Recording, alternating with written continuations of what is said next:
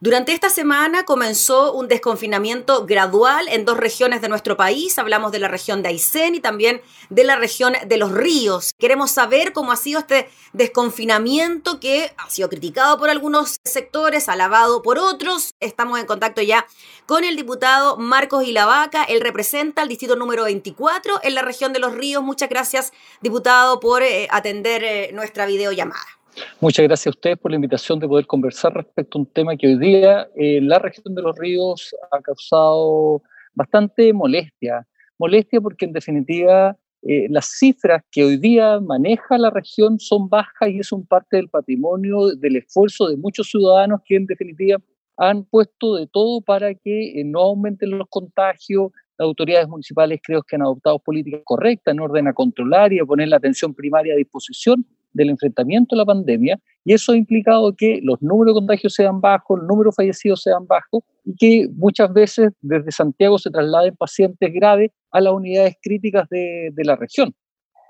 Pero este patrimonio se pone en juego cuando el gobierno de manera unilateral, porque ni siquiera fue conversado con las autoridades locales, ningún alcalde fue informado de esto, ningún grupo eh, ni asociación fue consultado respecto a esto, los empresarios gastronómicos fue una sorpresa, el mundo social fue una sorpresa, nos enteramos todos por la televisión, eh, que nos tomen como conejilla de India, porque hoy día somos rata de laboratorio para el ministro de Salud. Eh, creo que hoy día, cuando entramos al, recién al invierno, un invierno que en el sur de Chile es muy duro, con niveles de lluvia eh, súper alta, con fríos extremos, no corresponde que se esté jugando con la salud pública de la región eh, no, corresponde que nos tengan de punta de lanza eh, para ver si es que más adelante se puede llevar adelante el desconfinamiento en, otro, en otra región del país. Fíjese, diputado Ilavaca, que también conversé con diputados por Aysén por este mismo tema del desconfinamiento. Y me decían algo bien particular y bien singular. Me decía, hay restricciones para cines, para teatros, para centros comerciales, y en Aysén al menos no tenemos ni cines, ni teatro, ni centros comerciales. Lo mismo, instrucciones para prácticas deportivas al aire libre, y me decían, acá en Aysén está nevando. O sea, como que no había relación entre las medidas anunciadas por la autoridad central con las mismas realidades regionales. ¿Pasaría lo mismo en los ríos, diputado y la vaca? No, en el caso de los ríos tenemos, a ver, nosotros estamos acostumbrados a vivir bajo la lluvia, es decir, nosotros desarrollamos actividades del aire libre permanentemente bajo la lluvia.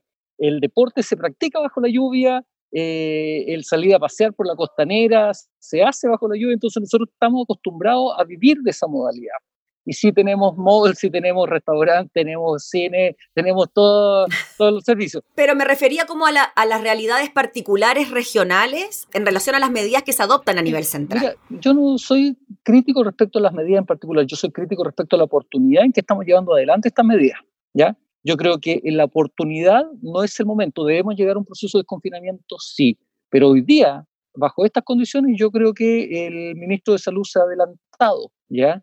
Eh, y respecto al funcionamiento, te insisto, por ejemplo, los restaurantes, a un, 25%, que es lo que se está planteando, hoy día la gran mayoría, cerca del 80%, me podría, podría adelantar, de los restaurantes y, los locales que pueden abrir de la región de los ríos, no abrieron sus puertas porque además en términos económicos para ellos no es atractivo. Un restaurante que tiene 10 mesas, por ejemplo, tendría que abrir dos meses y media. ¿Le conviene a ese empresario traer todo su personal para trabajar con dos meses y media? Yo creo que no. Y esa ha sido la decisión que muchos otros locales han adoptado.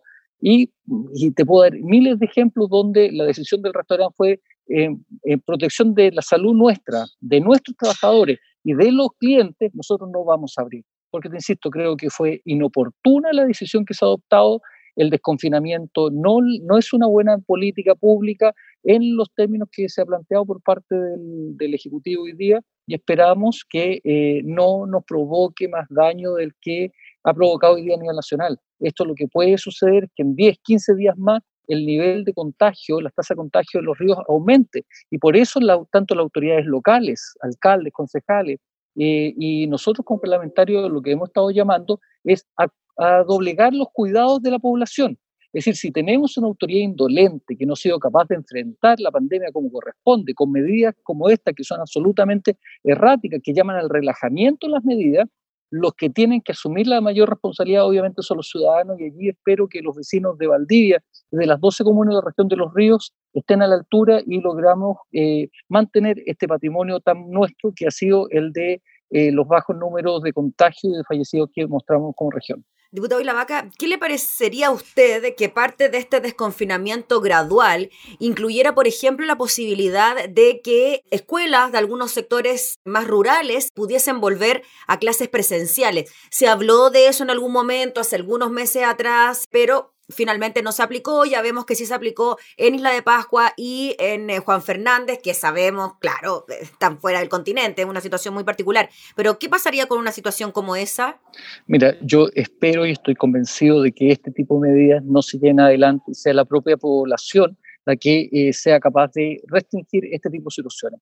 Y si el Ministerio de Educación, por ejemplo, quiere insistir en que se lleven adelante la vuelta a clase, van a ser los apoderados los que van a tener que llevar adelante la política tendientes a no mandar a su hijo al colegio.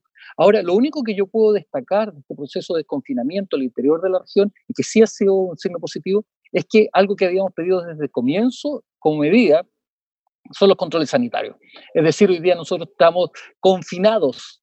Eh, al revés del término que usa el gobierno de confinamiento, nosotros estamos confinados tenemos seis controles sanitarios ferros al interior de la región, cuestión que durante toda la pandemia tuvimos, entonces eso nos va a ayudar también a controlar las personas que ingresan a la región de los ríos. Pensemos que muchas personas de Santiago viajan permanentemente, sobre todo en fines de semana largo, a los ríos de vacaciones, a su segunda o tercera vivienda.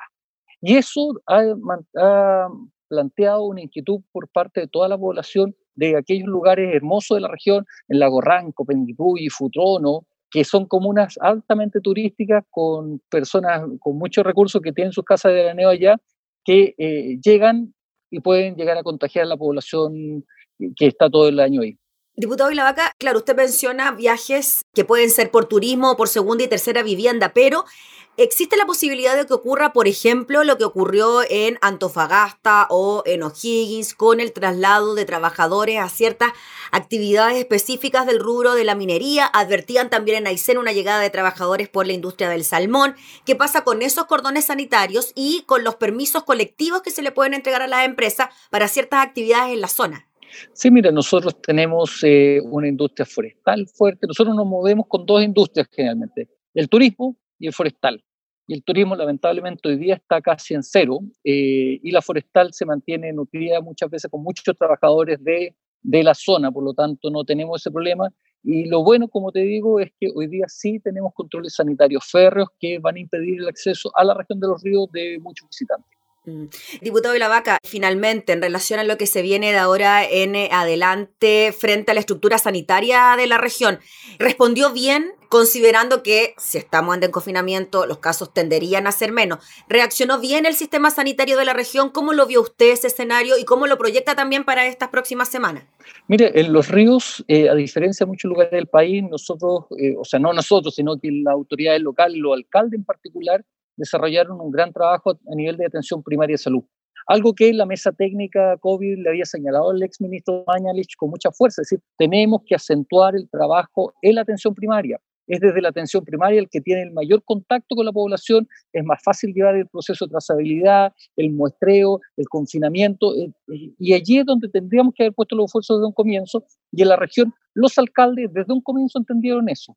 Yo creo que es una de las grandes características por las cuales tenemos tan controlado el virus. Mm. Decisión que después el ministro Pari ha, adoptado. Por lo tanto, la infraestructura sanitaria, si bien es escasa, tenemos grandes falencias, necesitamos hospital en Río Bueno, en La Unión, Payaco, Panguipulli. Eh, lo cierto es que con la escasa infraestructura, los, la red de atención primaria eh, actuó de manera fenomenal en las 12 comunas y hemos logrado hacer eh, contención a esta, esta pandemia. Muy bien, pues diputado Marco y la Vaca, le agradecemos enormemente por este contacto y por relatarnos también la realidad de, su zona. Así que que esté muy bien, pues. Muchas gracias a usted y un saludo a todos los auditores. Gracias. Era el diputado Marcos y la Vaca de la región de los Ríos hablando del desconfinamiento en esta región.